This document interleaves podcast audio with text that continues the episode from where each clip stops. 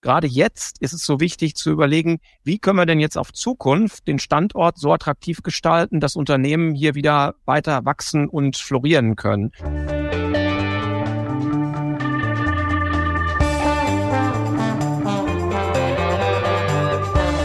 Alles neu, der Interview-Podcast aus dem Maschinenraum. Hallo und herzlich willkommen zu Alles Neu aus dem Maschinenraum, dem Interview-Podcast für den deutschen Mittelstand. Wir sprechen mit Macherinnen und Machern und Vordenkerinnen und Vordenkern aus dem Herz der deutschen Wirtschaft. Wir wollen vor allem wissen, was sie antreibt, was sie inspiriert und wie sie ihr Unternehmen auf die Zukunft vorbereiten. Mein Name ist Nils Kreimeier und ich bin Journalist beim Wirtschaftsmagazin Kapital.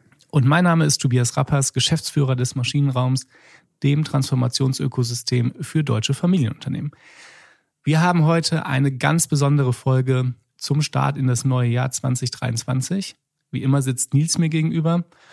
Und Nils, wie war denn dein Jahreswechsel und dein Start in das neue Jahr? Ach, ich weiß nicht, man hört wahrscheinlich so ein bisschen äh, zu den, im Vergleich zu den anderen Folgen, dass ich äh, verschnupft bin, weil ich diese komische Erkältung jetzt bekommen habe oder äh, schon zum Glück fast wieder hinter mir habe, die halb Deutschland gehabt hat.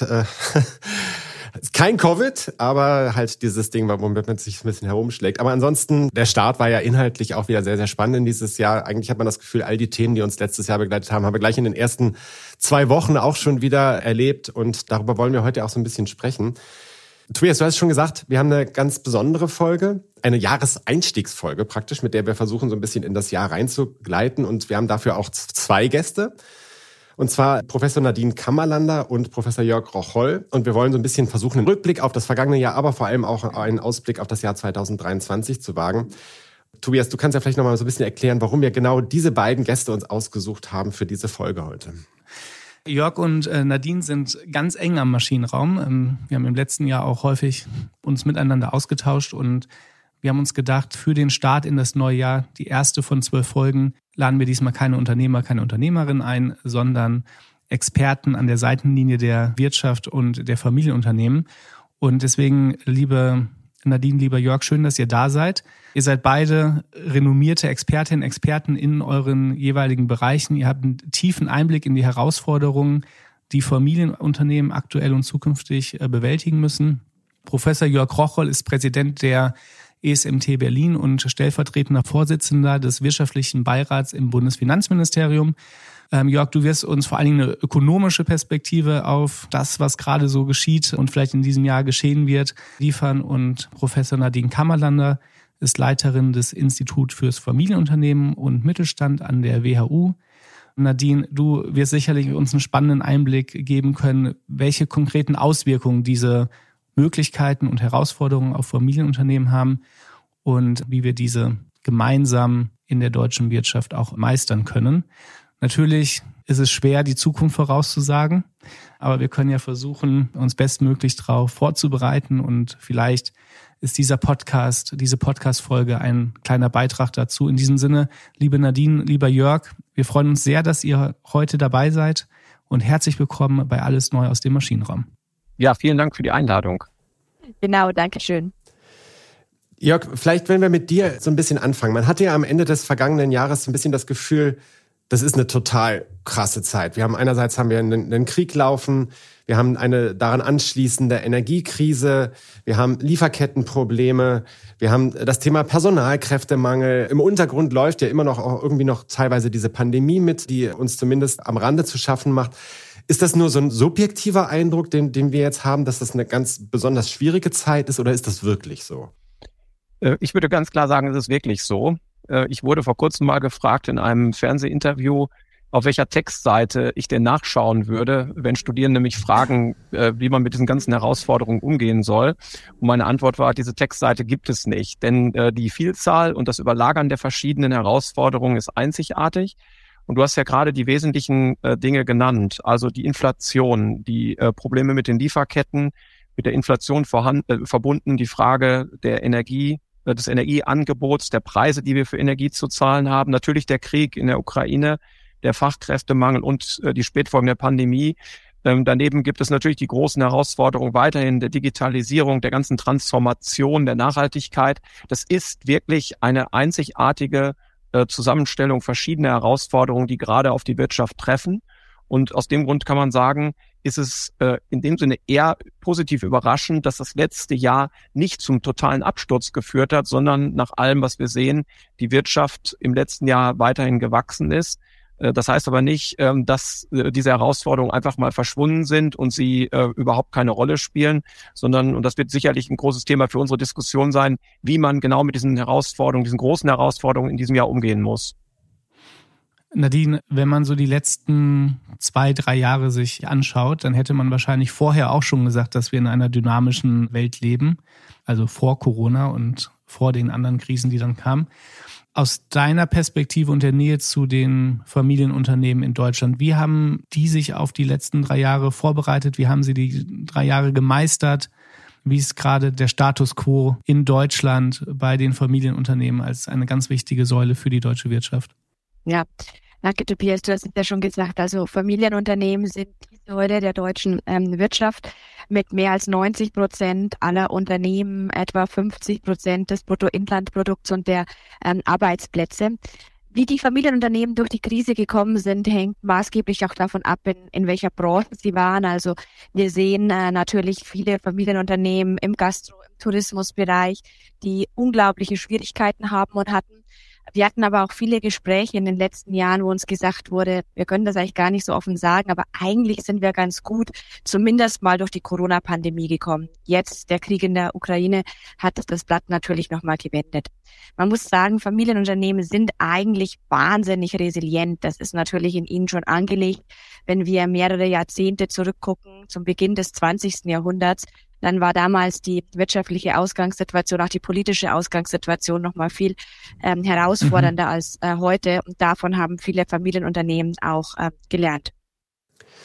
Jetzt haben wir sozusagen so zwei Aussagen, die ganz gut ineinander greifen. Das eine ist, das vergangene Jahr ist eigentlich dann doch erstaunlich besser gelaufen, als man ursprünglich befürchtet hatte. Also sozusagen diese Panikstimmung aus dem Frühjahr hat sich nicht so ganz bewahrheitet. Nadine, du sagst dazu noch, Familienunternehmen haben eine starke Resilienz, eine starke Abwehrkraft äh, nachgewiesen in dieser Zeit. Woher kommt das? Also, oder ist das eine vielleicht sogar mit dem anderen verbunden, dass wir sozusagen dadurch, dass wir diesen starken Stamm an Familienunternehmen haben, auch als Volkswirtschaft so eine Resilienz haben? Ja, also ich glaube, das ist absolut miteinander verbunden. Das hängt auch damit zusammen, wie Familienunternehmer auf das Thema Risiko gucken. Denn ähm, Familienunternehmen haben quasi ja alle Eier in einen Korb gelegt. Ja, das heißt, Risikodiversifizierung gibt es für die meisten Familienunternehmen auf ähm, ähm, Business Unit Unternehmensebene nicht. Das heißt, was Familienunternehmen schon immer machen mussten, um erfolgreich zu sein und noch erfolgreicher zu werden, ist äh, das operative Risiko möglichst äh, niedrig zu halten. Das heißt, Rückkehr Lagen zu bilden, ähm, immer auf dem neuesten Stand zu sein, was die Entwicklungen ähm, anbetrifft. Und das hat sich in den letzten Jahren einfach ausgezahlt. Hat es dann Unternehmen gegeben, das dich besonders beeindruckt hat, wo du sagen wirst, dass es exemplarisch lässt sich daran zeigen, was da wirklich gut gelaufen ist? Ähm, es gibt jetzt kein, kein eines Unternehmen, das ich da an der Stelle besonders ähm, herausheben möchte. Aber es gibt viele Unternehmen, die ähm, nicht die, nicht die Risiken gesehen haben, sondern einfach auch die, die Chancen. Vielleicht doch ein ganz konkretes Beispiel des Unternehmens Kylotech hier aus der Region aus Neuwied. Äh, die stellen äh, beispielsweise Klettergurte, Harnische und ähnliches her, nicht für den Sportbereich, sondern für den professionellen Bereich. Und äh, die haben zu Beginn schon der Pandemie gesehen, dass mit den ähm, Kapazitäten, mit den Fähigkeiten, die sie haben, das Ganze auch noch erweitern können in Richtung Maskenproduktion. Jetzt nicht Maskenproduktion nur für den Gebrauch in U-Bahn, wie, wie wir das als Privatperson kennen, sondern auch für den professionellen Bereich. Die haben schon zu Beginn der Pandemie die ähm, Opportunitäten statt der Risiken gesehen und haben in einem unglaublich äh, schnellen ähm, Effort auch äh, die Kapazitäten ausgeweitet, die Mitarbeiter geschult und sind dadurch extrem erfolgreich geworden. Und das ist nur ein Beispiel von vielen, aber dieses schnelle Erkennen auch von Chancen und Umstellen und unglaublich schnelle Agieren, das ist äh, eine Kernkompetenz des deutschen Mittelstandes.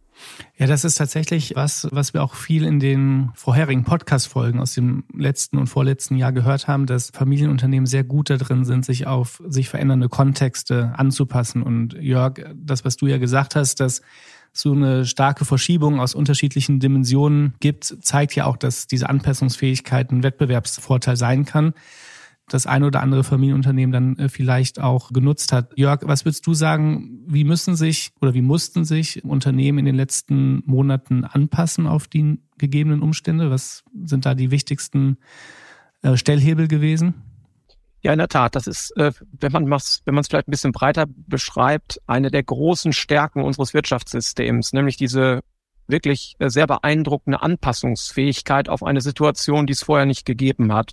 Und äh, wenn man jetzt mal schaut, welche Anpassungen notwendig waren, dann sind das sehr recht vielfältige.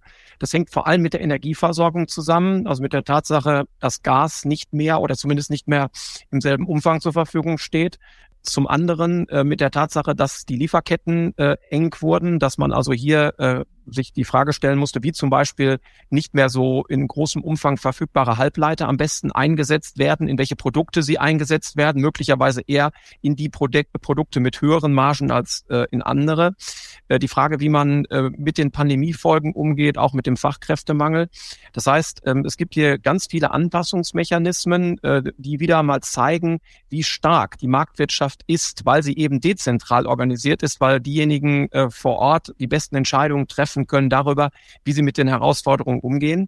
Aber, und das muss man auch sagen, äh, die grundsätzlichen Herausforderungen gerade auf gesamtwirtschaftlicher Ebene, die außerhalb ähm, des Einflussbereichs der Unternehmen liegen, sind gewaltig. Und äh, das erklärt vielleicht auch, warum diese verschiedenen Ranglisten, über die wir jetzt lesen, zeigen, dass der Wirtschaftsstandort Deutschland an Attraktivität einbüßt äh, weil trotz dieser ganzen Anpassungsmechanismen und dieser wunderbaren äh, Reaktionen der Unternehmen äh, vieles außerhalb ihrer Kontrolle liegt und äh, das jetzt vor allem in diesem Jahr angegangen werden muss. Mhm. Und damit meinst du wahrscheinlich auch die ganzen Technologiefelder, an denen die deutsche Industrie, die deutsche Wirtschaft vielleicht nicht mehr an vorderster Spitze voranmarschiert, ähm, sei es irgendwie künstliche Intelligenz, sei es Technologie im Klimabereich und, und so weiter und so fort. Ähm, und das sind ja auch genau die Themen, über die man vor der Pandemie oder vor drei Jahren auch gesprochen hat, wie es als, als Wirtschaftsstandort auch schaffen können, noch innovativer zu werden und da den Anschluss an China und an die USA auch, auch nicht zu verlieren. Jörg Nadine, wie seht ihr diese Themen? Ähm, Nachhaltigkeit, Digitalisierung, Fit for the Future für den deutschen Mittelstand und die deutsche Wirtschaft aus eurer Perspektive? ich, ich kann gerne beginnen. Wenn äh, man sich diese Themen anschaut, dann ist es in der Tat so, äh, dass es ja äh, zunächst erstmal sehr viele positive Faktoren gibt. Die Grundlagenforschung in Deutschland ist stark. Diese Grundlagenforschung äh, bringt immer wieder ganz bahnbrechende neue Erkenntnisse zur Welt. Gleichzeitig ist es so, dass die Umsetzung dieser Grundlagenforschung in Produkte äh, in Deutschland eben nicht so stark ausgeprägt ist, trotz äh, der hohen Innovationen, die wir in vielen Bereichen haben. Und das setzt eben auch voraus, dass die, der Staat und die Unternehmen noch enger zusammenarbeiten, dass also gerade bei dieser Grundlagenforschung sichergestellt wird, dass sie stärker auch zur kommerziellen Umsetzung gebracht wird. Das beste Beispiel ist BioNTech, äh, also ein Unternehmen, das ja höchst innovativ ist, das einen Welterfolg erzielt hat, indem es auch äh, am Anfang in der Grundlagenforschung staatliche Unterstützung gab. Und äh, diese Art von Unternehmen, äh, die müssen wir wieder in viel größerem Umfang äh, zum Erfolg bringen, als das bisher der Fall war. Deutlichstes Warnbeispiel ist dafür, dass wir ja seit langer Zeit im letzten Jahr das erste Mal kein deutsches Unternehmen mehr hatten unter den Top 100 der höchstkapitalisierten Unternehmen der Welt. Das waren vor 15 Jahren noch sieben, jetzt ist es kein einziges mehr. Und das sollte uns äh, auch als Warnung und vielleicht auch als Auf äh, oder Ermutigung, äh, Ermutigung dienen, äh, dass wir genau an dieser Stelle ansetzen wenn ich, wenn ich da vielleicht noch aufbauen darf, also sehe ich ganz genauso. Ich habe manchmal das Gefühl, dass wir in Deutschland auch ähm, die Grundlagenforschung und die Unternehmen als zwei parallel laufende Strömungen haben. Also ich bin selber ja im Innovationsbeirat des DESIs in Hamburg, also des Deutschen Elektronensynchrotrons. Das ist sozusagen unser, unser deutsches CERN, was erstaunlicherweise viele gar nicht kennen. Das hat unglaubliche Grundlagenforschung, die man beispielsweise in der Medikamentenforschung und Ähnlichem äh, einsetzen könnte. Aber in den vergangenen Jahren ist äh, dieser, dieser Transfer von der Wissenschaft in die Wirtschaft oft nicht in dem, äh, in dem Maße passiert, wie er passieren mhm. sollte. Es liegt auch daran, wie wir beispielsweise unsere jungen Menschen ausbilden. Also ich bin ja selber Physikerin von meinem Hintergrund her. Ähm, äh, in dieser Physiker-Community ist die Wirtschaft, gilt die Wirtschaft ja häufig als was Böses. Ja, das ist die, die, die schwarze Seite. Und dieses Zusammenbringen und diese, diese Chancen zu sehen, die sich eigentlich aus aus der Wissenschaft ergeben. Das machen äh, die Kolleginnen und Kollegen von der anderen Seite des Teichs in Amerika viel, viel effizienter. Da wird das nämlich, äh, da, da ist der Fokus auf den Chancen statt auf dem, was die beiden Fachgebiete auch unterscheidet. Das zweite Problem, das ich sehe, ist, dass vor allem die kleineren Unternehmen, und dazu würde ich jetzt mal das typische Familienunternehmen sehen, äh, oft gar nicht erst wissen, wie sie an diese Technologie herankommen. Denn äh, für den Mittelständler aus, sagen wir mal, dem Ländle oder auch hier der Region sind ähm, Institutionen wie das DESI natürlich unglaublich weit weg oder auch äh, Technologien wie beispielsweise Quantensensorik, die sehr, sehr spannend sein könnte für mittelständische Familienunternehmen, ist so weit weg, dass man gar nicht erst anfängt, sich damit zu beschäftigen. Das heißt, wir müssen die Themen und die Unternehmen wieder stärker zusammenbringen, um da unser Potenzial zu heben. Jetzt ist das ja keine ganz neue Erkenntnis, dass es sozusagen diesen Missing Link gibt zwischen der Grundlagenforschung und dem, was die Unternehmen machen. Man hat das Gefühl, wir reden da ja eigentlich seit Jahrzehnten drüber. Und die Frage ist, warum kommt da nichts in Gang? Also da sind ja auch Foren gegründet worden, Arbeitskreise, Institutionen, die versuchen, diesen, diesen Link zu überbrücken. Also warum kommt das nicht ins Rollen? Das ist die Gretchenfrage, würde ich mal sagen. Meine Kollegen von der TU München haben sich das Ganze mal in ähm, Abschlussarbeiten angeguckt, warum eigentlich das MIT so erfolgreich war und ist, ähm, auch mit, mit Ausgründungen. Und was mir beim Lesen dieser Arbeit hängen geblieben ist, war, dass äh, dort die Rollenvorbilder noch, noch ganz andere sind. Also im äh, deutschen Universitätssystem ist es ja immer oft so, man, man wird Professor und man bleibt Professor, bis man irgendwann in die Rente geht. Oder aber man steigt aus aus dem System und macht was ganz was anderes.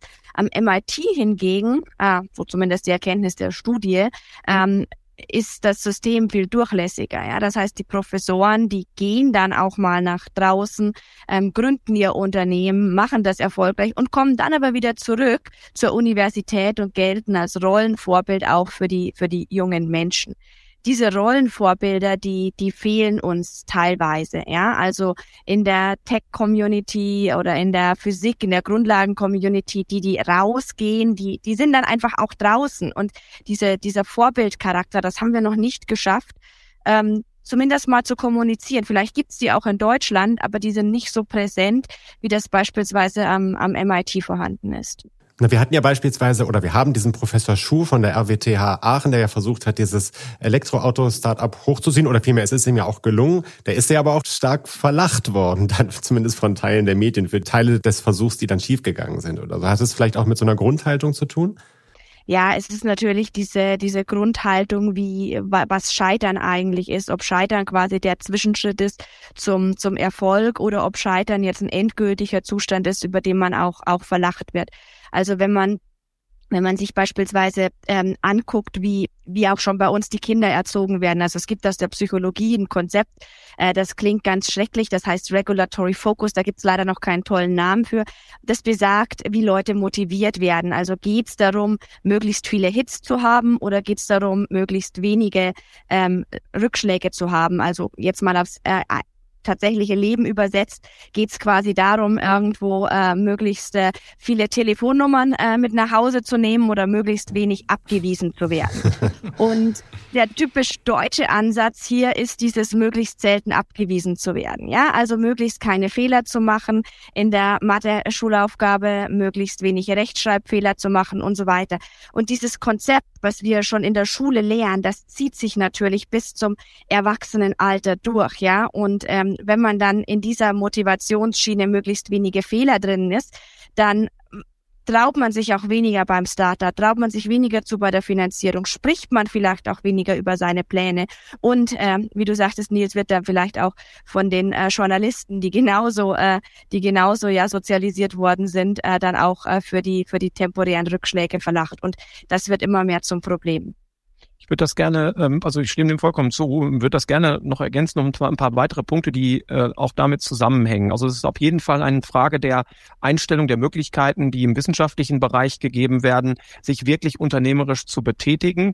Ähm, das, was ich aus den Studien sehe, sind es häufig gar nicht mal so sehr die Professorinnen und Professoren, sondern vor allem die Postdocs, die viel mehr in die Lage versetzt werden müssten, die äh, vielleicht auch weniger äh, erstmal an ähm, an Prestige aufgeben müssten, sondern vielleicht eher auch die Chancen sehen, weil sie diese Erkenntnisse aus der Forschung schneller umsetzen könnten.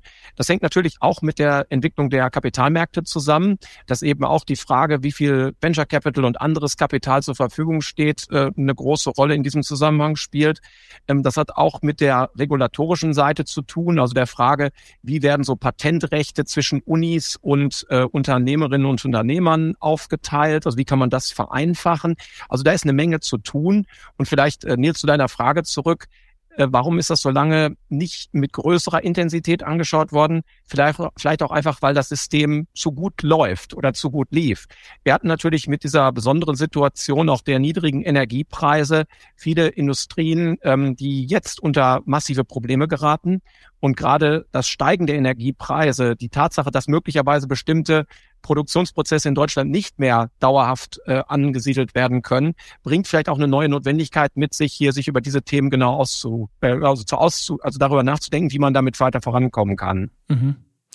Die Themen sind ja tatsächlich vielschichtig, Jörg. Du hast das ganz zu Beginn der Podcast-Folge genannt. Und wenn wir uns das Thema Zusammenarbeit Wirtschaft, Wissenschaft anschauen, äh, Grundlagenforschung mehr in die Praxis bringen, oder generell den Mut zu haben, Neues zu schaffen aus der Sicht eines Unternehmens, bedeutet das natürlich auch immer, dass man Ressourcen frei hat, dass man Kapital hat, was man dort rein investiert, dass man Sachen ausprobiert. In der gegenwärtigen Lage, wo wir so viele kurzfristige Herausforderungen haben, sprich Energiekrise, Fachkräftemangel, Lieferkettenprobleme, kann man den Eindruck haben, dass das eine oder andere Unternehmen vielleicht diese langfristige Perspektive der Innovation vernachlässigt. Wie ist euer Blick darauf? Seht ihr, dass Innovationen zurückgefahren werden, Innovationsaktivitäten zurückgefahren werden in den Unternehmen?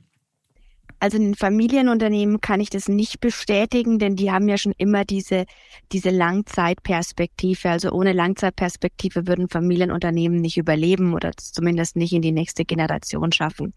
Das Ressourcenproblem ist natürlich ein Wahnsinnsthema.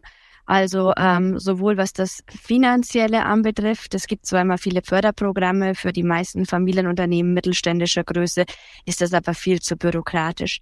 Das viel größere Problem ist allerdings im Moment, und Jörg, du hattest das vorher ganz am Eingang ja auch schon angesprochen, ist das Thema Fachkräftemangel. Ja? Vor allem, wenn ich jetzt als Familienunternehmen nicht in Stuttgart, München, Hamburg ähm, sitze oder Düsseldorf sitze, sondern irgendwo ähm, ein Stück ländlicher, dann habe ich zwar die Ideen, vielleicht würde ich auch das Kapital zur Verfügung stellen, aber die Problematik ist, wie kriege ich denn jetzt die Leute, die das tatsächlich umsetzen, die Innovation vorantreiben und wie kann ich die motivieren, dass sie in mein ähm, Familienunternehmen kommen und nicht in eins der tollen Startups, die da ganz bei euch in Berlin sitzen. Ja, und ich denke, äh, dass gerade hier dieser Mentalitätswandel auch so relevant ist. Wir haben tatsächlich jetzt über die letzten drei Jahre immer vor allem mit Krisenbewältigung zu tun gehabt. Erst mit der Pandemie, ähm, dann mit dem Krieg, dann mit vielen anderen Herausforderungen. Und gerade jetzt ist es so wichtig zu überlegen, wie können wir denn jetzt auf Zukunft den Standort so attraktiv gestalten, dass Unternehmen hier wieder weiter wachsen und florieren können. Und äh, diese äh, Überlegung ist natürlich gerade bei Familienunternehmern äh, und Unternehmen besonders ausgeprägt, denn mhm. sie haben ja äh, aufgrund äh, ihrer regionalen Verwurzelung eine sehr starke Bindung zum Standort. Also auch die Frage, wie man diesen Standort dauerhaft, langfristig erfolgreich gestalten kann, spielt hier eine zentrale Rolle und sollte vor allem auch gerade im Zusammenspiel zwischen Wirtschaft und Politik auch das Handeln für dieses Jahr prägen. Denn jetzt werden die Weichen gestellt und äh, ich kann vollkommen verstehen, dass Unternehmen gerade auch in diesen Krisenzeiten erstmal darüber nachdenken, wie sie das Schiff erstmal am Laufen halten können.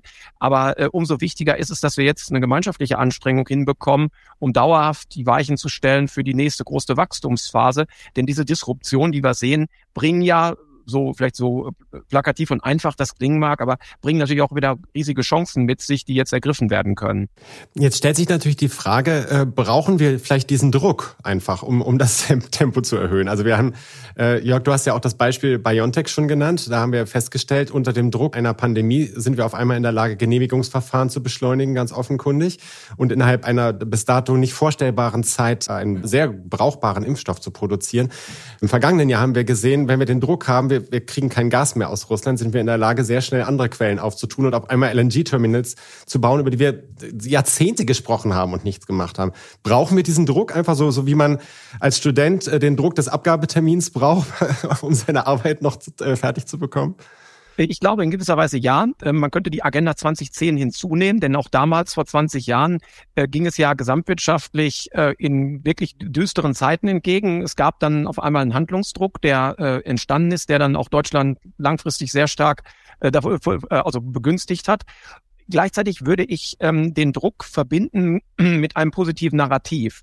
Also das heißt, dass man jetzt nicht den Weltuntergang herbeiruft, sondern dieses positive Narrativ beschreibt, dass zum Beispiel durch die Entwicklung neuer Technologien aus Deutschland weltweit dazu beigetragen werden kann, äh, die großen Transformationen zu bewältigen. Also das heißt, äh, den Klimawandel ähm, äh, zu berücksichtigen, diese anderen Themen, die jetzt aufkommen, Biodiversität und andere, dass man die durch Innovation Made in Germany tatsächlich meistern kann, um damit dieses Narrativ mit dem Druck, der klar vorhanden ist, zu verbinden in einer positiven Richtung.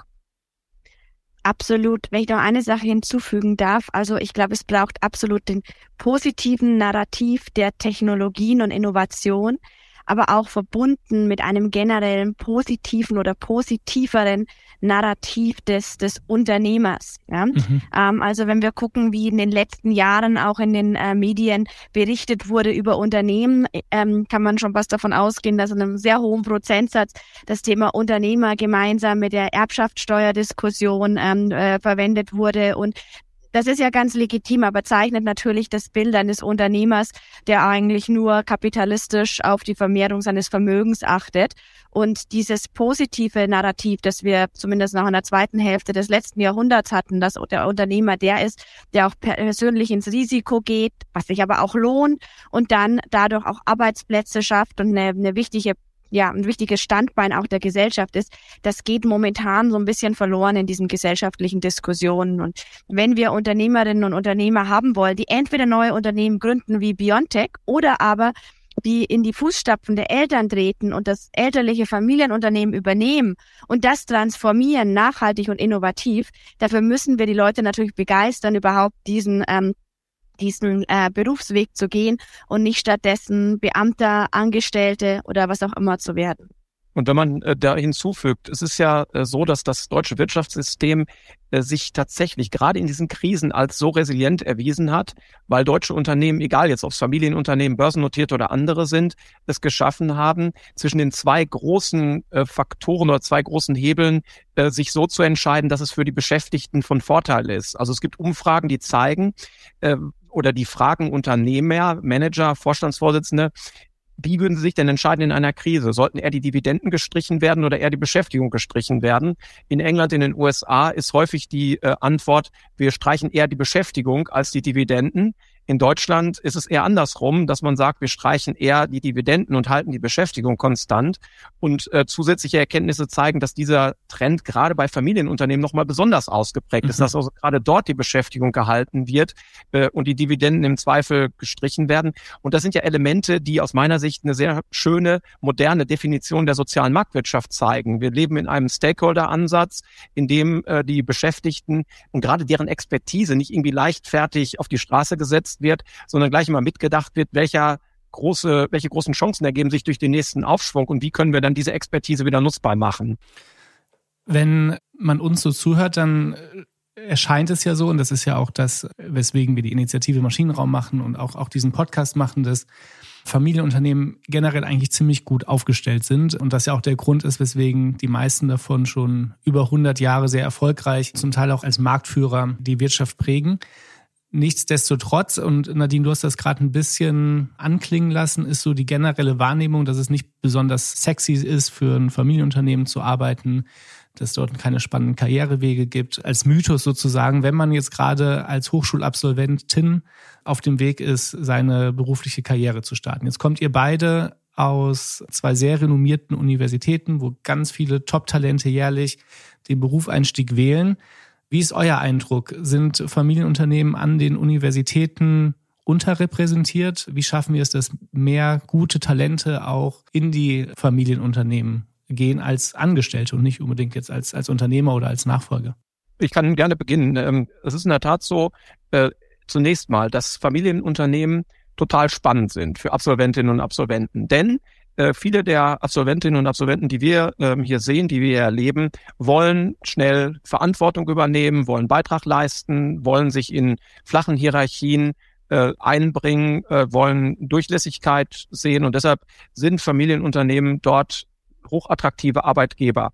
Jetzt äh, ist es in der Tat so, dass natürlich der Austausch zwischen den Unternehmen und den Absolventinnen und Absolventen gelingen muss. Deshalb ist das äh, wunderbar, was Maschinenraum hier bewirkt, also das Scharnier zu bilden äh, an dieser Stelle und äh, dass dieses äh, Scharnier einfach noch weiter äh, unterstützt werden muss, dass dieser Austausch vorangebracht werden muss.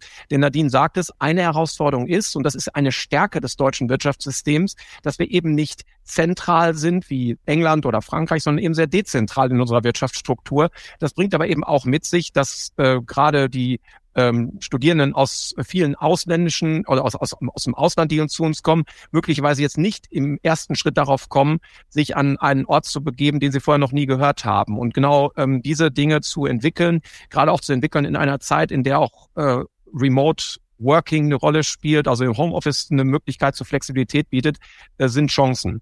Absolut. Ich glaube, eine Herausforderung, die Familienunternehmen haben, ist, dass viele noch die Hidden Champions äh, sind oder sein wollen. Ihr im Maschinenraum oder Mitgliedern treibt ja auch sehr dieses Konzept der Open Champions voran, das ich, das ich sehr unterstütze. Aber wenn man natürlich Familienunternehmen nicht kennt und wenn man sich jetzt mal deutsche Universitäten anguckt, stellt man ja auch fest, die und die Universitäten, die Kurse zu Familienunternehmen haben und anbieten und wo die auch groß sind, die sind einfach immer noch in der Minderheit. Das heißt, man kann im Jahr 2023 noch gut durch ein Studium gehen, ohne jemals den Begriff Familienunternehmen gehört zu haben und damit konfrontiert worden zu sein. Und das ist ein Problem. Ja? Das müssen wir ändern. Und ähm, eine weitere Problematik ist, dass nicht alle Familienunternehmen super und toll sind. Also wir sprechen jetzt über die, die wir jetzt auch ähm, als Star-Performer in unserer Lehre bezeichnen würden, die wirklich gut sind. Das sind ja auch die, mit denen Spaß macht, sich zu beschäftigen. Aber auf der anderen Seite gibt's natürlich auch noch eine ganze Reihe an anderen, wir nennen die die Walking Deads, die wahrscheinlich äh, ohne die Familie dahinter gar nicht mehr existieren würden. Ja, also das sind die, ähm, die vielleicht von den über 90-jährigen Patriarchen zum Teil noch geführt werden, die ihre äh, 60, 70-jährigen Kinder so im Prinz Charles-Syndrom gar nicht an, an, an die Macht lassen und die äh, diesen ganzen Themen, die wir gerade angesprochen haben, nachhaltige Transformation, digitale Transformation überhaupt nicht aufgeschlossen sind. Das ist absolut nicht die Mehrheit, aber diese Familienunternehmen gibt es durchaus noch. Und ich sehe dann die Schwierigkeit, wenn junge Leute ihren ersten Kontakt zu so einem Familienunternehmen hatten, dann sagen die natürlich, nee, da will ich nicht hin. Ja, Familienunternehmen sind für mich irgendwie so ein Tabu, weil äh, da kommt man ja mit den eigenen Ideen gar nicht durch. Das heißt, auch da dieser, dieser Narrativ, dass es bei Familienunternehmen noch viel mehr Varianz und Heterogenität gibt, als bei den, ich vereinfache jetzt mal, Großkonzernen, wo überall die Beratungen alles schon mal sehr einheitlich gemacht haben. Diese, die, äh, diese Aussage müssen wir natürlich auch zu den jungen Leuten transportieren und ihnen Mut machen, nach diesen wirklichen Star-Performer Familienunternehmen zu suchen. Vielleicht genau ähm, zwei Punkte dazu, weil ich glaube, das äh, sind zwei ganz wichtige Punkte. Der eine ist, äh, in der Tat wäre es, glaube ich, hilfreich, wenn man mal darüber nachdenken würde, ob man diese verschiedenen Expertisen, die es an unterschiedlichen Universitäten zu Familienunternehmen gibt, äh, vielleicht noch ein bisschen besser bündeln würde. Mhm. Und das ist ja auch das etwas, wo vielleicht Maschinenraum eine Rolle spielen kann.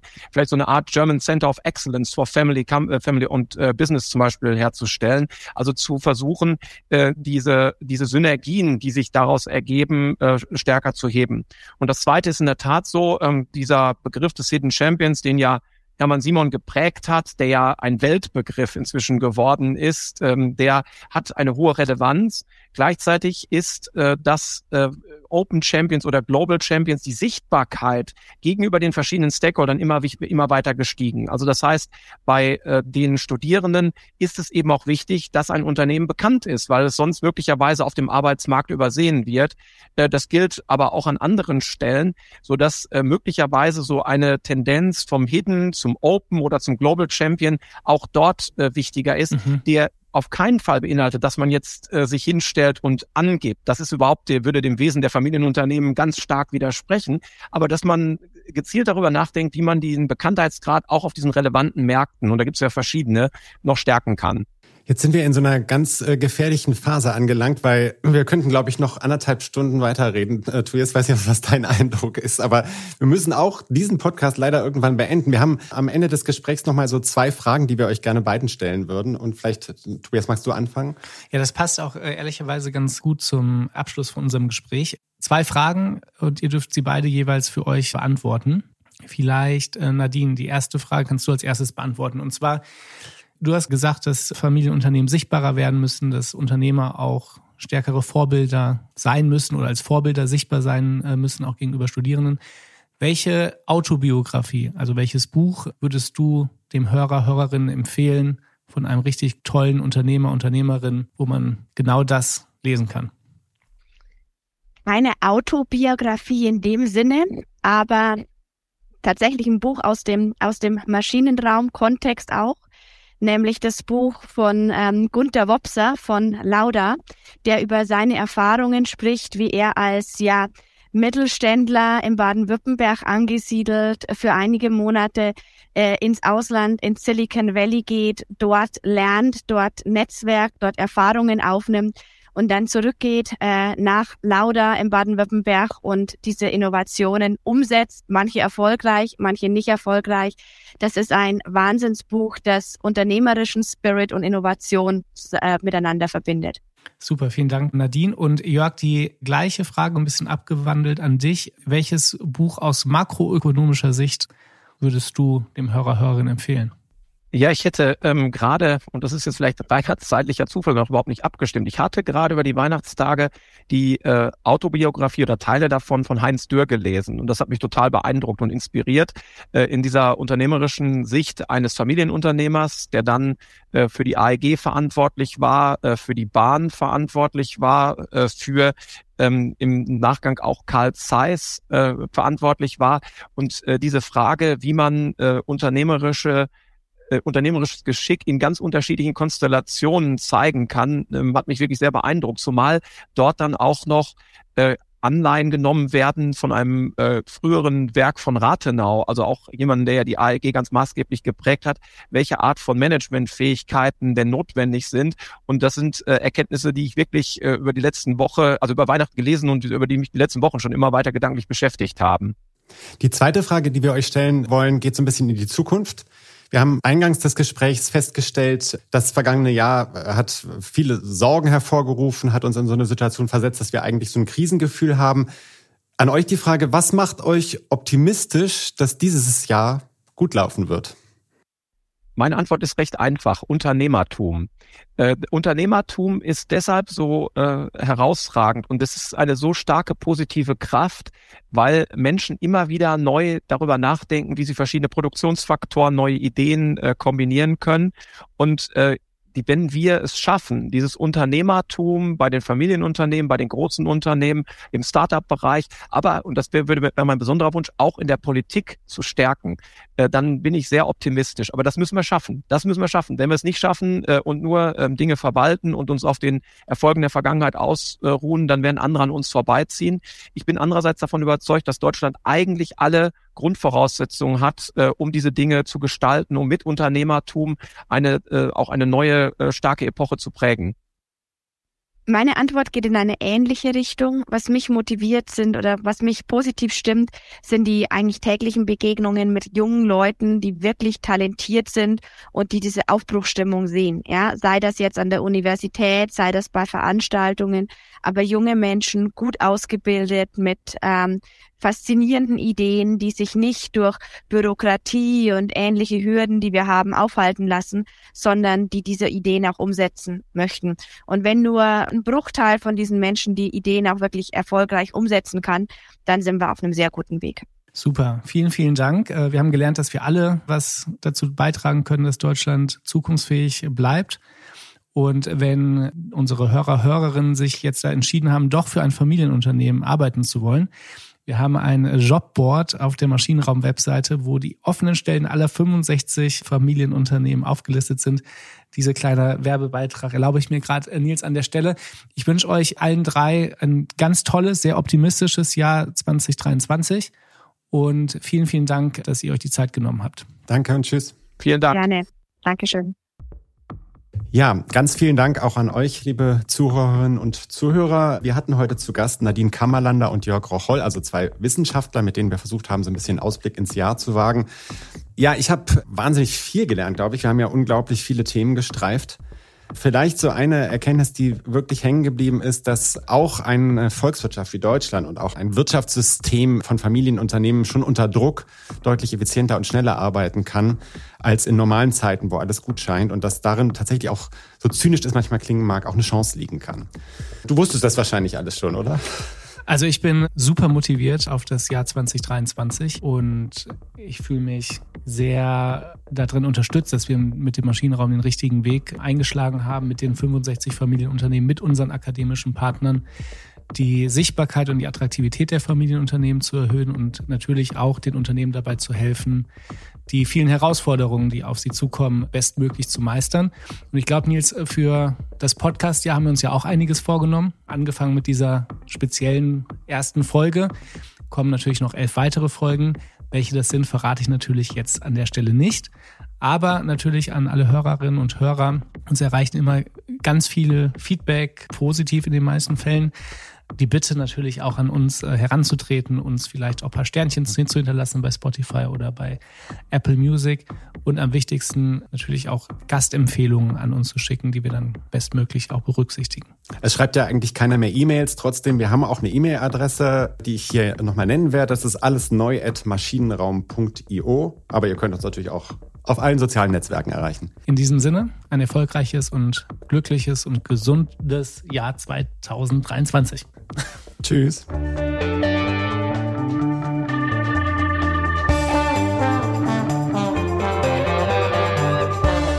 Alles neu, der Interview-Podcast aus dem Maschinenraum.